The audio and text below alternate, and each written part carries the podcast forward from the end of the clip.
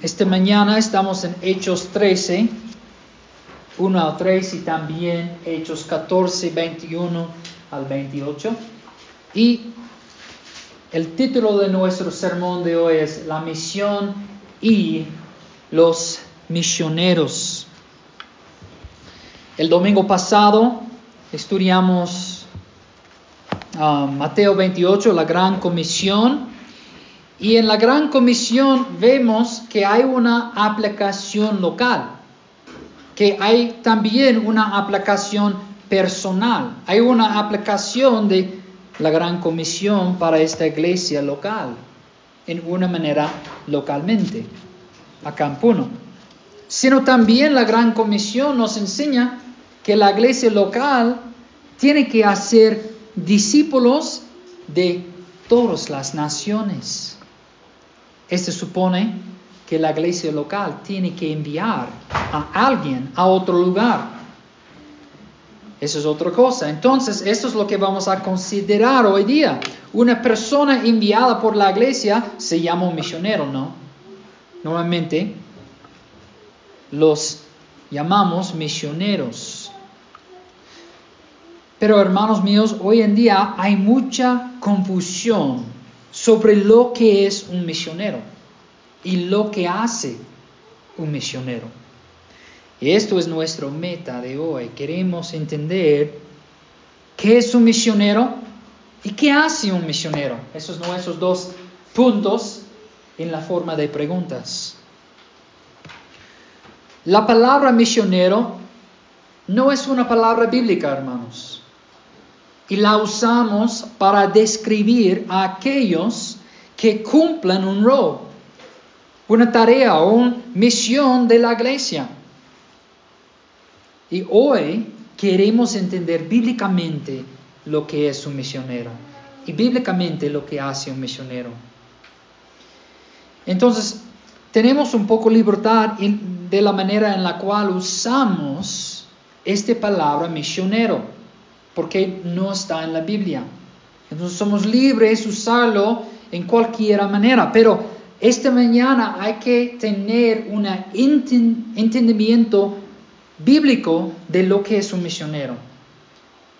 Tenemos que tener un entendimiento más estrecha esta mañana. Vamos a ver en las escrituras qué es el trabajo de una persona enviada por la iglesia para cumplir la gran comisión. Y yo voy a usar esta palabra misionero en esta manera esta mañana para ah, ah, explicar la tarea de Pablo y Bernabé, o Saulo y Bernabé en este texto esta mañana. Hoy en día, cualquiera persona que viaja a otro lugar por un corto o largo periodo de tiempo para hacer algo en el nombre de Jesús, usualmente se llama un misionero. ¿Me entienden? Normalmente cuando una persona cruza la frontera en el nombre de Jesús, ya es misionero. Pero esto es incorrecto, hermanos. Es posible, hermanos, que una iglesia de los Estados Unidos va a enviar un grupo para visitarnos, es una posibilidad. Eh, algunos quieren venir para animarnos como una iglesia, sería bueno. Pero debemos llamar a ese grupo misioneros. Normalmente llamamos a ellos misioneros cuando vienen, ¿no? Pero no son misioneros. Si decidimos enviar un grupo a hacer un campamento médico a un pueblo donde no hay clínica y enviamos a Gisela porque tiene experiencia en este campo. Ella es misionera cuando enviamos un grupo al campo para hacer un campamento médico. No, no. Entonces, una persona enviada en el nombre de Cristo no es un misionero automáticamente. ¿okay? No es algo automático cuando cruces la frontera en el nombre de Cristo. Pero antes de que empezamos con nuestro primer punto, quiero que consideremos ah, una otra palabra, palabra, la palabra apóstol, apóstol, ¿ok? Esta palabra puede ayudarnos a entender lo que es un misionero bíblico un misionero enviado para cumplir la gran comisión. Apóstol. Apóstol en su sentido básico significa una persona enviada. Hay apóstoles de Cristo y en el Nuevo Testamento esto es un oficio en la iglesia. Es un oficio en la iglesia. También hay apóstoles de la iglesia. Y también Cristo sí mismo es el apóstol de Dios. ¿Por qué? Porque Dios envió Cristo al mundo. Él es el apóstol de Dios. Juan 20 y 21 dice, Jesús les dijo otra vez, paz a ustedes como el Padre me ha enviado, así también yo los envió. Él está hablando a los apóstoles, no a nosotros. Él está aquí enviando sus discípulos, los doce, los once creo en este contexto, como el Padre le envió. Entonces, los apóstoles de Cristo eran enviados o fueron enviados por Cristo. Y ellos tienen un oficio especial. Quiero que no salimos con confusión, ¿ok? No estoy diciendo un misionero es un apóstol como los trece o como los doce. No, es otra cosa. Los apóstoles de Cristo, este oficio, son un número limitado, trece, hasta el Pablo. Tenían que ser testigos de la resurrección. Entonces nadie va a calificar eso, ¿no? Nadie aquí ha visto la resurrección de Cristo. Ellos tenían un poder único para hacer milagros. Dios puede hacer milagros hoy en día, pero nosotros no podemos hacer milagros como los apóstoles. Ellos daban doctrina a la iglesia, nos entregaron la fe según Judas 1.3, por versículo 3, solo hay un capítulo allá. Ellos eran, según Efesios, según Pablo, eran el fundamento de la iglesia. Entonces, me entienden bien claro, no estoy diciendo que hay más apóstoles hoy en día, pero esta palabra nos ayuda a entender lo que es un misionero. Cristo era el apóstol de Dios, los 12 o 13 eran los apóstoles de Cristo y misioneros son los apóstoles de la iglesia. Ellos son o están enviados por la iglesia. Ahora voy a dejar esta palabra para evitar la confusión. Los misioneros son enviados por la iglesia, son apóstoles de la iglesia. Entonces, punto uno. Punto uno. ¿Y por qué yo estaba mostrándoles esta ah, palabra apóstol? Porque es una persona enviada. Y tenemos que, tenemos que conectar este día de ser enviada por la iglesia con la obra de un misionero. ¿okay? Eso es la conexión, perdón. Ok, punto uno. ¿Qué es un misionero? Voy a darles una definición. Un misionero es alguien llamado, y estoy usando nuestro texto hoy en día para hacer esta definición. Es alguien llamado por el Espíritu Santo, afirmado y enviado por la iglesia local para cumplir la gran comisión, estableciendo nuevas iglesias. Es alguien llamado por el Espíritu Santo, afirmado y enviado por la iglesia local para cumplir la gran comisión, estableciendo nuevas iglesias. Entonces, primero, hay que ver en el texto que los misioneros, ¿quiénes son los misioneros? ¿Quién es un misionero? ¿Qué es un misionero? Los misioneros son llamados por el Espíritu Santo. Miren el versículo 2 conmigo. El Espíritu Santo dijo. ¿Cómo lo dijo? No sé. Pero él dijo algo a la iglesia local en este momento. Esto nos muestra, hermanos, que las misiones sí pertenecen a la iglesia, pero están guiadas y dirigidas por el Espíritu Santo. El libro de Hechos los deja claro, ¿no? Vemos en la primera parte de este libro que los apóstoles tuvieron que esperar para recibir el poder del Espíritu Santo antes de comenzar la misión. Aquellos que intentan las misiones sin el Espíritu Santo fracasarán totalmente o tendrán un falso éxito. Ellos van a caer en su misión o ellos van a, mostrar falsa fruta en su misión. Uno de los dos sin el Espíritu Santo. También vemos en el texto, hermanos, que el Espíritu Santo llama a hombres específicos. Él nombró a hombres. El Espíritu Santo llama a hombres específicos. Miren a versículo 2 de nuevo. El Espíritu Santo dijo, aparten a Bernabé y a Saulo o Pablo. El Espíritu Santo nombra a dos hombres el Espíritu Santo no preguntaron a ellos a quién quieren enviar. La iglesia local no preguntó a sí mismo quién irá por nosotros. Como en Isaías capítulo 6, muchos enseñan Isaías capítulo 6 como un texto sobre la misión. Y está bien, pero muchas veces ellos dicen, ok, ¿quién quiere ir por nosotros después del sermón? Pero no es así. Dios tenía otra cosa en mente en ese texto.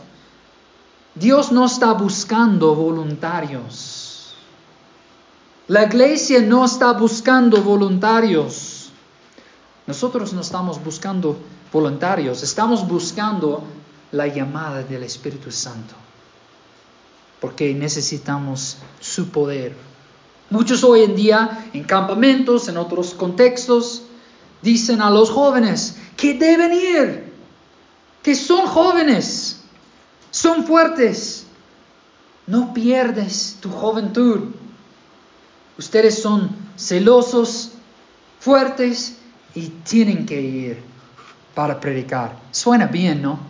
Suena maravilloso, suena como un sacrificio, pero les digo, es más espiritual casarte y tener hijos y criar hijos. Y si Dios quiere llamarte, a las misiones, Él va a hacerlo.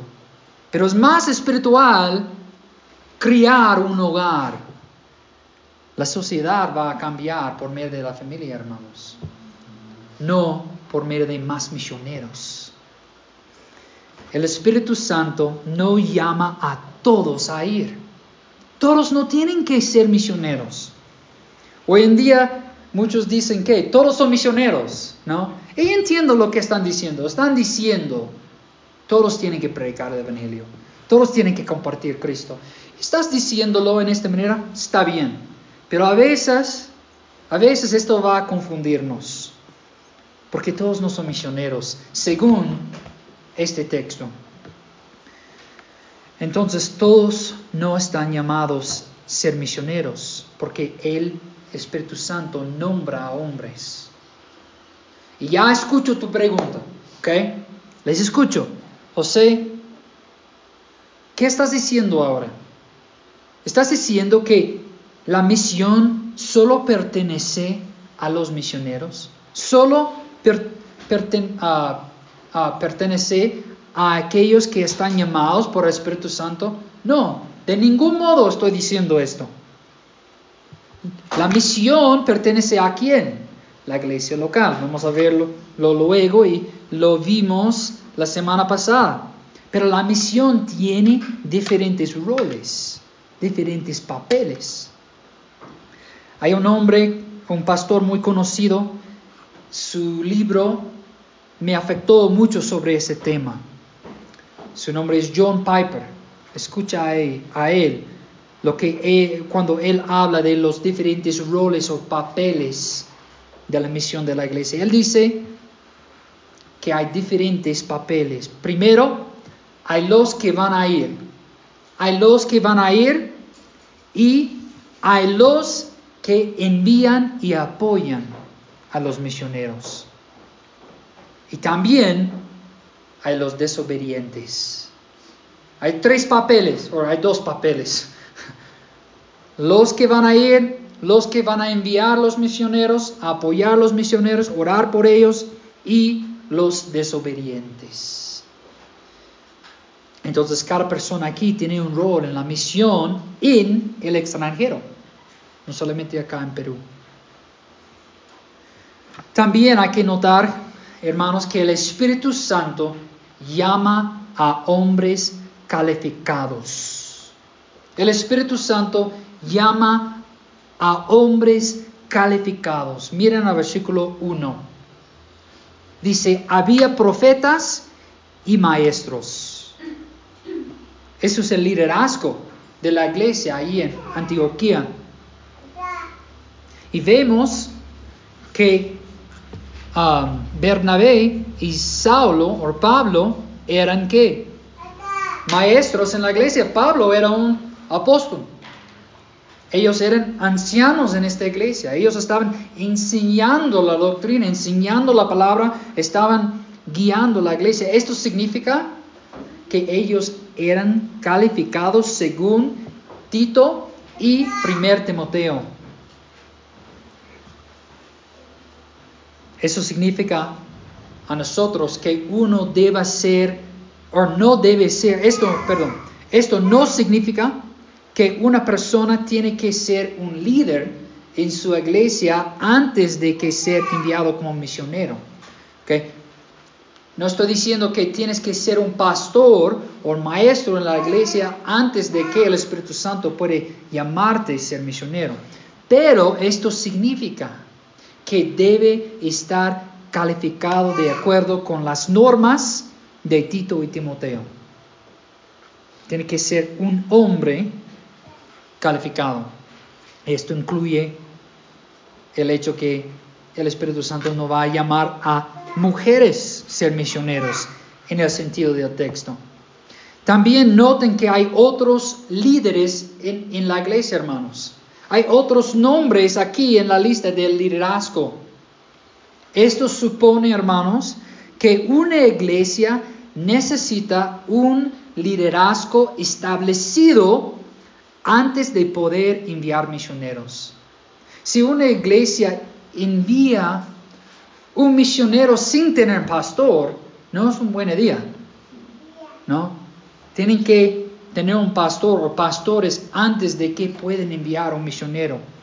Entonces, si no tienen ah, un liderazgo plural, si no tienen más que un pastor, posiblemente pueden apoyar a otro misionero que ya conocemos. Posiblemente podemos orar por otros misioneros, pero es mejor que una iglesia envía un misionero después han establecido su propio liderazgo, porque él debe tener, porque la iglesia tiene que cuidar sus, sus propias ovejas y proteger el rebaño. Es muy importante. También, hermanos, quiero mostrarles en el texto que el Espíritu Santo llama a los misioneros de la iglesia local. Él llamó a Pablo y Bernabé en el contexto de la iglesia, no en ah, la, priva, la privacidad, privada, en la privada. Pablo no estaba en su casa orando a Dios y él no recibió una visión, ah, Dios me mostró que yo tengo que irme a África.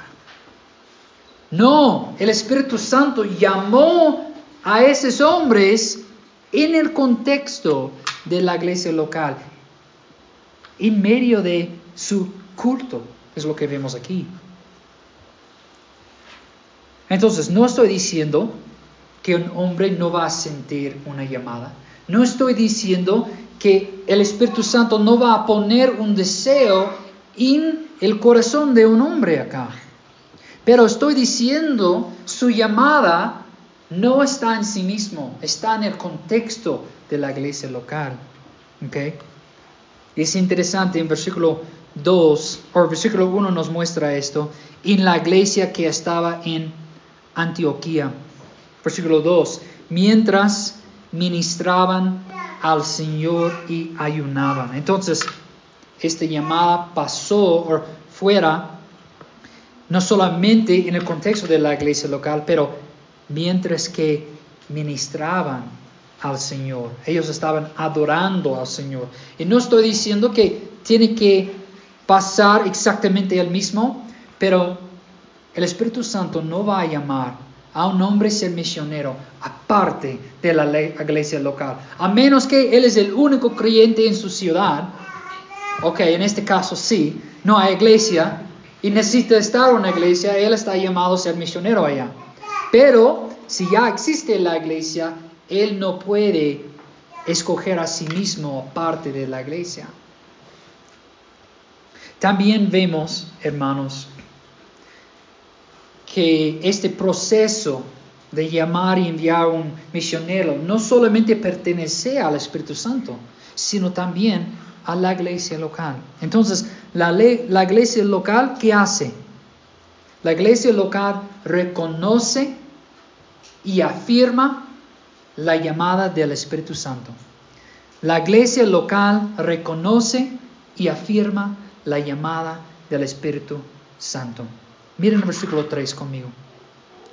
Entonces, después de ayunar, orar y haber impuesto las manos sobre ellos. Entonces, eso es algo que la iglesia local hizo sobre ellos.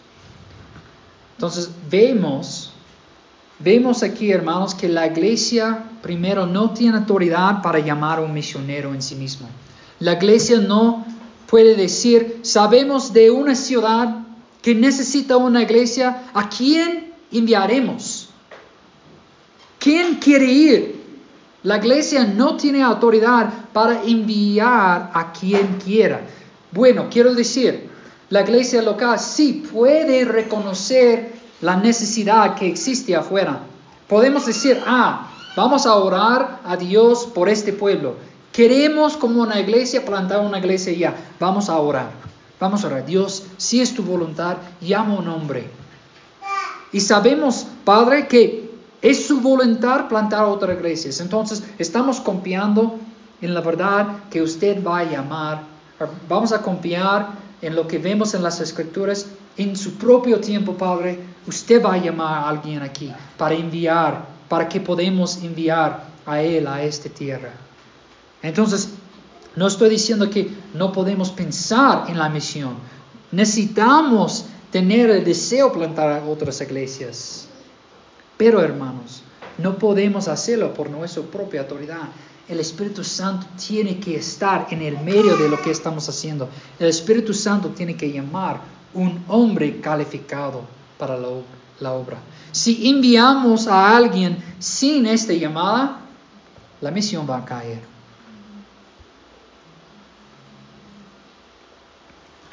Pero hermanos, la iglesia local debe discernir el llamado del misionero. Es posible que un hombre entre nosotros va a decir, yo tengo ganas de irme, yo quiero predicar, yo quiero llevar el Evangelio a ese lugar. Yo creo que Dios está llamándome. Y él va a hablar con los pastores, y los pastores van a hablar con la congregación, y vamos a orar y a ayunar para discernir el llamado de este hombre. Eso es lo que vemos en el texto, ¿no? Ellos estaban ayunando y adorando primero, antes de que les enviaron. Hay que discernir su llamada. Ha sido llamada. Está capacitado. Puede enseñar la palabra. Entiende la palabra. Tiene los dones espirituales adecuados para la tarea. Necesitamos ayudarlo un poco. Él necesita crecer un poco más antes de que enviarlo. Esas son buenas preguntas que debemos hacer cuando estamos discerniendo la llamada de un hombre. Todas esas ah, preguntas son buenas, necesarias. Pero una vez que se reconoce este llamado, la iglesia y sus ancianos o su liderazgo afirmaron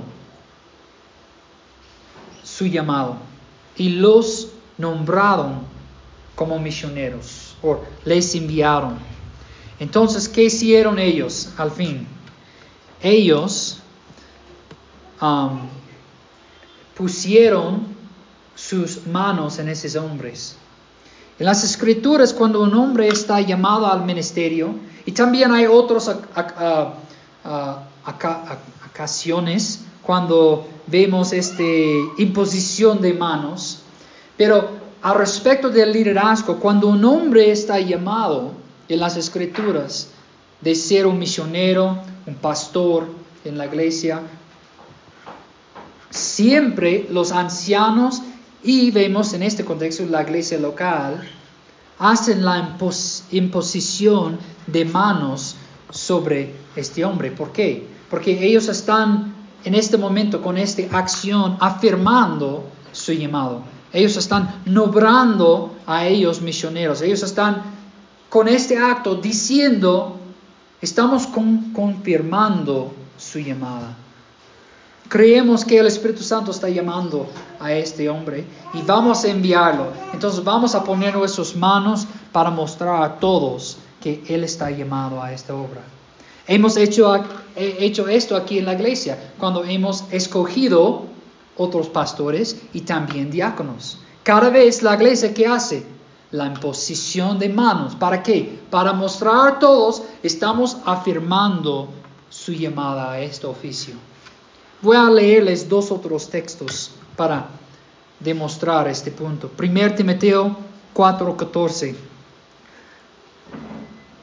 No descuides el don espiritual que está en ti, que te fue conferido por medio de la profecía con la imposición de manos del presbiterio.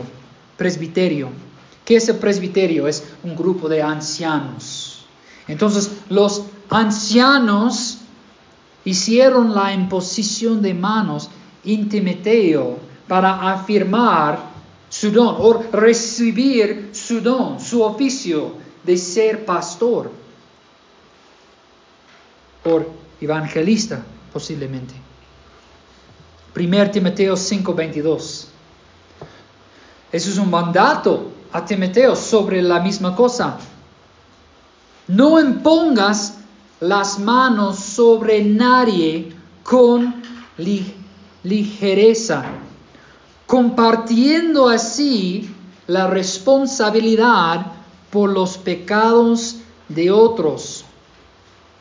Guárdate libre de pecado. ¿Qué está diciendo acá Pablo a Timoteo? Está diciendo que afirmas alguien como pastor. Si nombras a otra persona, otra persona como pastor y anciano en la iglesia, y esta persona no ha recibido el llamado del Espíritu Santo, estás compartiendo en el pecado de otros. Otros están diciendo, ah, mira, este hombre, wow, cuando él habla, todos escuchan. Él tiene un don, él puede enseñar fuerte, pero si no está calificado, ¿qué importa su don de enseñar? Hay muchos hombres que pueden enseñar y hablar bien, pero eso no significa que un hombre está llamado a ser pastor en la iglesia, ni ser un misionero. Él es muy celoso, él es muy fuerte, él, él tiene mucha pasión, él tiene el don de predicar el Evangelio. Cuando salimos, hermano, y cuando Él habla con los incrédulos en la calle, siempre puedo ver su don. Tenemos que enviarle. Pero eso no significa que Él está llamado. Entonces, si enviamos a alguien solo porque tiene un buen don de enseñar o porque Él es un poco carismático o algo, estamos participando en el pecado. ¿Por qué? Porque un hombre tiene que tener una llamada de Dios. Un, tiene que ser llamado por el Espíritu Santo y la iglesia local y sus ancianos que hacen afirman su llamado. Sí, este hombre está llamado. vamos a nombrarle como misionero y vamos a enviarle. Y vamos a poner nuestras manos en él para afirmarlo. Entonces también vemos que la, es la iglesia local que envía a los misioneros. No es una organización de misiones, no es otro ministerio. No estoy diciendo que esas organizaciones no tienen un lugar. Yo, trabajo con una organización, pero ellos no están encima de lo que hago acá. Yo tengo que contestar a la iglesia que me envió, no a esta organización. ¿Por qué? Porque la misión no pertenece a la iglesia, a, a otras organizaciones, pertenece a la iglesia. Entonces yo no contesto a organizaciones cristianas, yo contesto a una iglesia que me envió acá. Entonces eso dice, los enviaron. La iglesia es responsable enviar a los misioneros. A veces las iglesias locales pueden juntar sus recursos si quieren para enviar a alguien. Eso está bien. No tengo ningún problema con eso. No tengo ningún problema con el apoyo de una organización o la formación de una organización para ayudar con la administración que hay sobre la misión. Pero al fin es la iglesia local que va a enviarles. Es la iglesia local que tiene autoridad sobre esa misión, no otros. Entonces, el IBRP, nosotros, ¿cuándo estaremos listos para enviar un misionero? ¿Quiere enviar un misionero?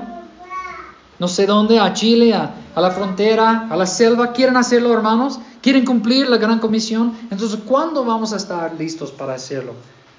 Pues primero debemos preguntar si somos una iglesia sana, si estamos en unión y comunión en nuestra iglesia. Estamos adorando a Dios en una manera santa, en espíritu y en verdad. Necesitamos ser santos, o no, perdón, sanas antes de que podamos enviar a alguien. En segundo lugar, debemos preguntar si tenemos un lugar establecido, sí o no. Sus pastores, los pastores de ustedes, son también misioneros. John y yo somos misioneros. En nuestro siguiente punto vamos a ver que los misioneros, su meta principal, o, perdón, no principal, pero su meta final es establecer un liderazgo en la iglesia que han plantado. Ustedes están parte de esta obra ahora. John y yo no somos el dueño de esta iglesia, o no somos los dueños. La iglesia no pertenece a nosotros, pertenece a Cristo. Pero Cristo nos envió acá para empezar una obra. ¿Ok? Y vamos a ver en un momento, nosotros no queremos ser los pastores en esta iglesia para siempre. Queremos pastorear a esta iglesia con otros hombres.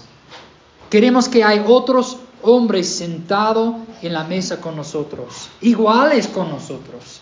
Esto es nuestra meta como misioneros. Entonces, yo creo que no, no estamos listos a enviar a un misionero. ¿Por qué? porque nosotros mismos somos misioneros. No sé cuándo, pero posiblemente John y yo vamos a plantar otra iglesia en otra parte. No sabemos, Dios sabe, pero Dios mediante sí. Entonces esto significa que necesitamos establecer otros pastores. Cuando Dios llama a estos hombres, no vamos a nombrar hombres solamente porque queremos, pero porque el Espíritu Santo está llamando a otros hombres. También hay que preguntar, ¿está el Espíritu Santo llamando a alguien a ir? El Espíritu Santo está llamando a un hombre para que podamos enviar a él a otro lugar. Y está bien si el Espíritu Santo está haciendo esto en tu corazón ahora. No sé cuándo vamos a enviarte, pero queremos hacer esta pregunta. ¿Quién está llamando al Espíritu Santo? Entonces, tenemos que ser un una iglesia sana, una iglesia con liderazgo establecido, también tenemos que reconocer o preguntar a quién está llamando el Espíritu Santo. Así que hemos visto que en el sentido bíblico, hermanos, un misionero es llamado y calificado por el Espíritu de Dios y es afirmado y enviado por la iglesia local. Pero hay algo interesante sobre estos misioneros. Alguien más fue con ellos en la misión. Es interesante, ¿ok?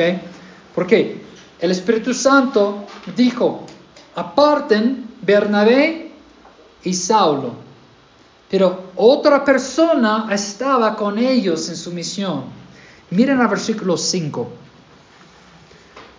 Al llegar a Salamina, proclamaban la palabra de Dios en las sinagogas de los judíos y tenían también a Juan de ayudante.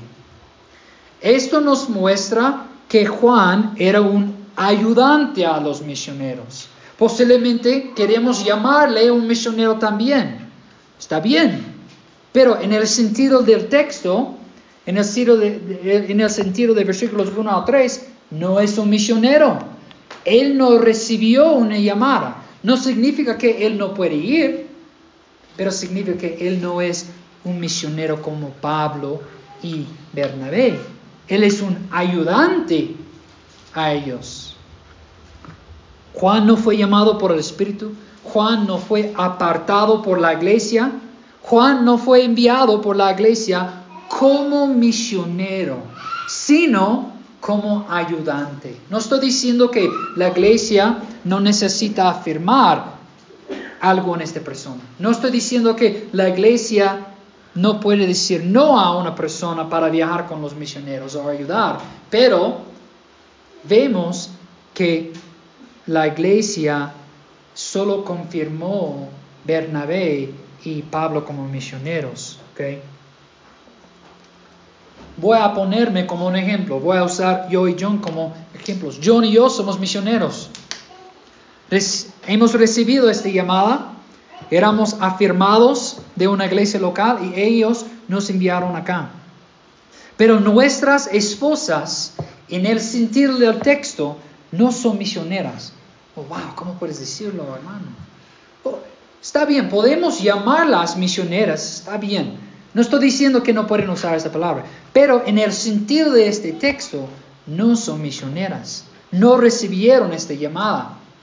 Ellas son las ayudantes de sus esposas y sus esposos, perdón. Y sus esposos son llamados a ser misioneros. También, hermanos, la hermana Katie no es una misionera en el sentido de este texto. Ella es un ayudante a los misioneros como Juan. ¿Ok? No estoy hablando mal de ella, no estoy minimizando su obra acá. No, estamos muy agradecidos por ella. Pero ella es una ayudante a los misioneros. Ella no es misionera. Y no estoy diciendo que no pueden llamarla misionera. Pero según este texto, no es. Los misioneros, los enviados, los apóstoles de la iglesia, para completar, completar no, cumplir perdón, la gran comisión, esas personas son los misioneros. Ok, punto 2. ¿Qué hace un misionero? ¿Qué hace un misionero? Primero quiero mostrarles que el Espíritu Santo llama a los misioneros para que realicen un trabajo específico o una obra específica. No es al azar, es algo específico. Miren el versículo 2. Miren el versículo 2. Apartan a Bernabé y, a Saulo. Y aquí dice, para la obra. Noten esta frase. Para la obra a la que los he llamado. Entonces el Espíritu Santo aquí está llamando a ellos a una obra específica. ¿Qué significa esta frase? una obra, o bueno, eso es bueno, porque en capítulo 14 vemos una obra cumplida. Una obra cumplida. Vemos que ellos cumplieron la obra. Qué bueno. Miren al versículo 24 de capítulo 14. 24. Voy a esperarles porque quiero que puedan ver esta frase otra vez. Pasaron por Pisidia y llegaron, 24, y llegaron a Panfilia después de predicar la palabra en Pergue. Descendieron a Atalía y de allí, y de allí se embarcaron ¿a dónde? Para Antioquía. Están regresando a la iglesia que les enviaron, donde habían sido encomendados a la gracia de Dios y mira, para la obra que habían cumplido. La misma frase, la obra, una obra, pero aquí dice que ellos cumplieron la obra. Qué interesante. 27. También eso nos muestra la relación entre una iglesia local, los misioneros y la misión que está en el extranjero. Cuando llegaron, ellos están regresando a Antioquía, ¿no? Cuando llegaron y reunieron a la iglesia, informaron a todas las cosas que Dios había hecho con ellos y cómo había abierto a los gentiles la puerta de la fe y se quedaron mucho tiempo con los discípulos. Entonces, primero hay que ver que han cumplido la obra. Ellos han tenido éxito en su misión. Qué bueno, ¿no? Qué maravilloso. Pero en segundo lugar, hay que ver que volvieron a la iglesia que los envió. Entonces, esto supone primero que la iglesia, o que ellos eran responsables ante la iglesia en Antioquía. Y esto restablece, restablece el hecho de que la misión pertenece a la iglesia local. Entonces, hermanos, la obra que fue cumplido, ¿qué era? ¿Qué hicieron Pablo y Bernabé? ¿Construyeron hospitales o escuelas u orfanatos? No. Son buenas estas cosas. No estoy diciendo que hacer una obra así es mal, ¿ok? No me entienden mal. Esas cosas son buenas y yo quiero que Dios llame a otras personas para hacer esas obras, ¿ok? No estoy diciendo que Dios no puede llamarte a hacer algo así. Eso no es mi punto. Esas cosas son buenas. Estamos llamados a, hacer la justicia, como dice Miqueas, como cristianos. Eso es la cristiana ética. Pero eso no es la misión. A veces esas cosas pueden ayudar la misión, pueden adornar la misión. Posiblemente uh, queremos enviar a alguien como doctor a otro, otro lugar y él puede usar sus habilidades para conocer a la gente, pero su meta final es plantar una iglesia, no empezar un hospital. No estoy diciendo que en el futuro otra persona puede venir acá para ayudar a John y yo en la obra y que ellos no pueden empezar un hospital o una escuela. Está bien si quieren hacerlo, pero no es la obra principal. Esas cosas pueden asistir la misión, pero no son la misión. Entonces a veces vas a ver un misionero y este misionero solo va a tener otra obra. No va a tener la meta de empezar una una iglesia. Y muchas veces vas a ver misioneros que no están, o misioneros en el sentido más amplio, más general, que están obrando en una diferente obra, están trabajando en una diferente obra, pero no están apoyando como ayudante a un misionero según las escrituras. Y esto no es bíblico.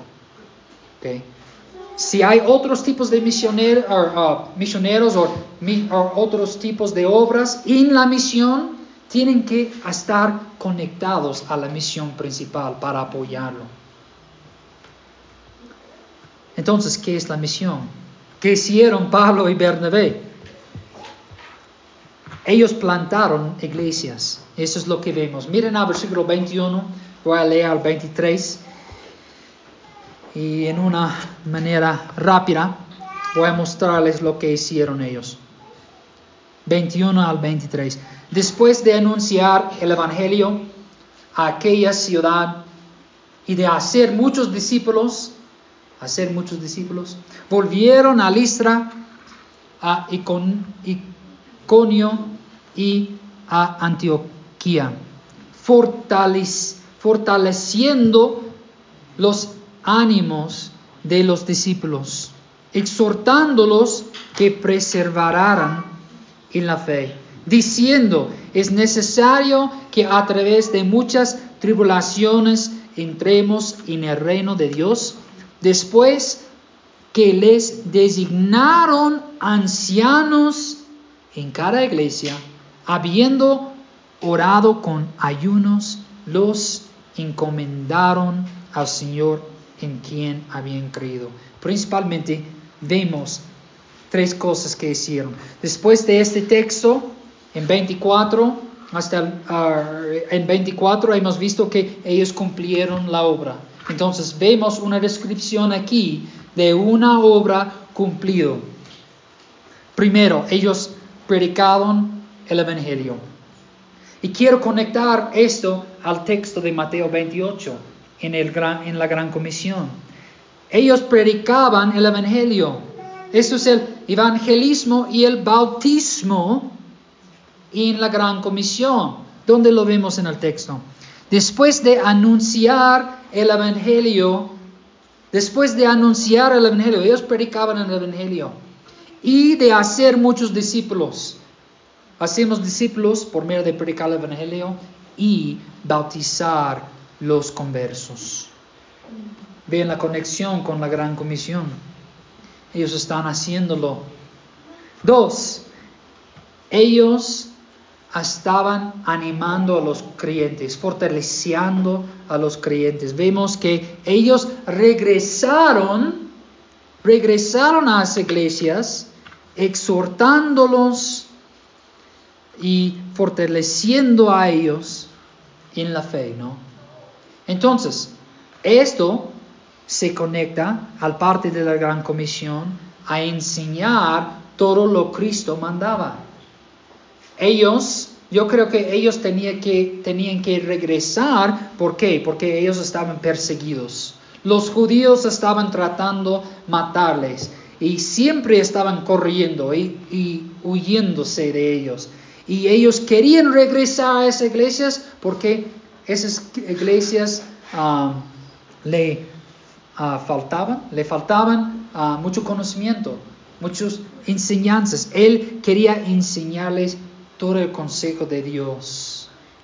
Entonces ellos tenían que regresar. Por eso John y yo no, no vamos a ir rápidamente, porque queremos establecer, establecer una iglesia que conoce las escrituras, que anda con Dios, que no nos necesita en verdad porque está establecida. También vemos que ellos pusieron ancianos. Ellos equiparon y ordenaron o afirmaron el llamado del Espíritu Santo sobre algunos hombres para ser ancianos. Esa es el parte final de la gran comisión, aunque no está mencionado allá. Pero yo creo que esto está conectado al mandato de enseñar todo lo que Cristo mandaba. Cristo no quiere dejar su rebaño sin pastores. No, Él quiere cuidar sus rebaños, sí por medio del Espíritu Santo, sí por medio de su palabra, sino también por medio de otros pastores. Quiere cuidar y enseñar a su iglesia sus mandatos. Quiero mostrarles un versículo en Tito 1, 5. Es muy interesante sobre este idea de establecer el liderazgo en una nueva iglesia. Tito 1.5 dice, por esta causa te dejé en Creta, para que pusieras en orden lo que quiera. Piensen en esto.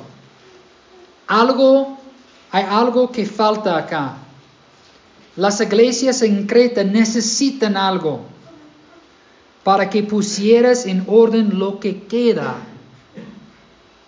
y designarás ancianos en cada ciudad como te mandé. Entonces, hermanos, una obra o una obra cumplida o cumplido es cuando un misionero ha predicado el evangelio.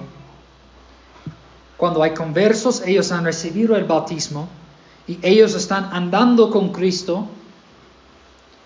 Ellos han se formado, han, perdón, ellos han formado como una iglesia local y tienen ancianos. Eso es cuando una obra está realizada.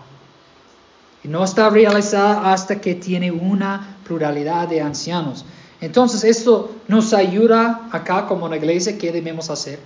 Tenemos que orar que Dios va a llamar a otros hombres para um, ser pastores aquí en esa iglesia, sino también eso nos muestra cómo debemos equipar a un hombre para que pueda ser un misionero. Él tiene que ser listo para entrenar a otros hombres para ser pastores. Entonces, si enviamos un hombre, hermanos, él sí tiene que tener la capacidad de predicar el evangelio. Y muchas ah, misiones o iglesias van a enviar hombres y esos hombres solamente pueden enseñar el evangelio y nada más. No pueden enseñar todas las escrituras. No estoy diciendo que alguien va a entender todo, pero tiene que saber mucho de la palabra y entender qué significa la palabra. También un misionero tiene que ser capaz de entrenar a otros hombres. Entonces esto va a ayudarnos también a discernir si un hombre está listo. Posiblemente tiene el llamado, pero posiblemente necesita más tiempo entrenándose para la obra. Entonces, hermanos, esto es la misión de la iglesia al respecto del extranjero. Hemos visto la misión en su forma local, pero esto es la misión en el sentido del extranjero. Espero que un día podamos enviar a alguien. Sería muy bonito, hermano. Sería muy bueno. Espero que ustedes tienen este meta en su corazón. Esto es lo que Dios quiere de nosotros. Él quiere que enviamos a alguien a otro lugar para compartir Cristo con un pueblo perdido. Entonces, hermanos, ponen conmigo.